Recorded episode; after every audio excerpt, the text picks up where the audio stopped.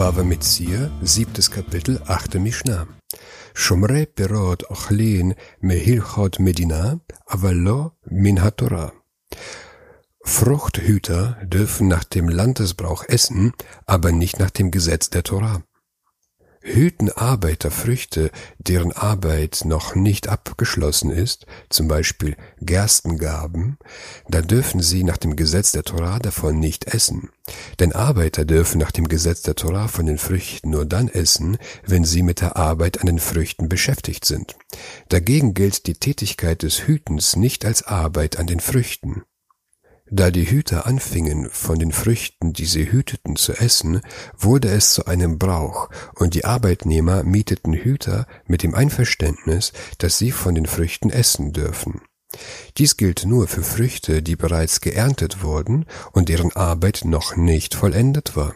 Früchte, die noch an Bäumen hingen oder mit der Erde verbunden waren, durften die Hüter nicht essen, denn sogar Arbeiter durften von ihnen nicht essen, bis sie die Früchte abgetrennt haben. Arba'a Shumrin hen, Shomer Chinam v'hashoel, Nose Sachar v'hasocher. Es gibt vier Hüter, ein unentgeltlicher Hüter, ein Entleiher, ein Lohnhüter und ein Mieter. Wir haben bereits im dritten Kapitel die vier Hüter behandelt, deshalb werde ich mich hier kurz halten. Shomer Chinam Nishba al-Hakol.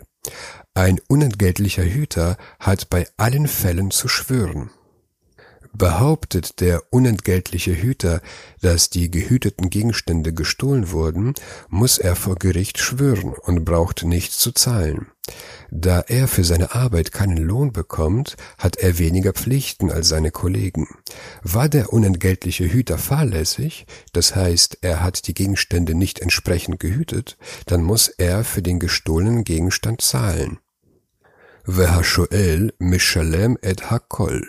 Der Entleiher muss bei allen Fällen bezahlen. Der Entleiher leiht Gegenstände von anderen ohne Bezahlung. Seine Verantwortung ist am höchsten von allen Hütern, da der Entleiher sogar für unabwendbare Unfälle bezahlen muss. Jedoch ist er befreit, wenn das entliehene Tier während der Arbeit stirbt, wenn er die entliehene Sache nach ihrer gewöhnlichen Weise benutzt hat.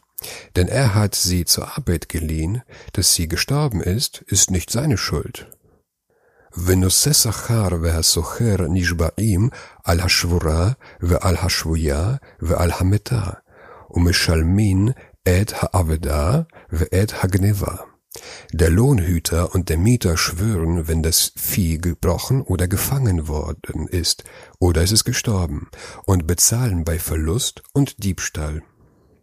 Ist das gemietete oder gehütete Tier gestorben, gebrochen oder es wurde gefangen, das sind alles Fälle von unabwendbaren Unfällen, so muss der bezahlte Hüter einen Schwur schwören und ist von der Zahlung befreit. Ist das Tier gestohlen worden oder es ist verloren gegangen, dann muss der Hüter zahlen. Da der bezahlte Hüter für seine Arbeit Lohn enthält, ist seine Verantwortung größer als des unentgeltlichen Hüters. Der Mieter muss bei Diebstahl ebenfalls schwören wie der bezahlte Hüter. Da der Mieter für die Nutzung des gemieteten Gegenstandes bezahlt, hat er nicht den Status eines Entleihers, der für unabwendbare Unfälle verantwortlich ist. Auch hat der Mieter nicht den Status eines unentgeltlichen Hüters, der von jeder Zahlung befreit ist, sondern er hat den Status eines bezahlten Hüters. Denn einerseits hat er einen Nutzen von der gehüteten Sache und andererseits muss er dem Vermieter für die Nutzung Miete zahlen.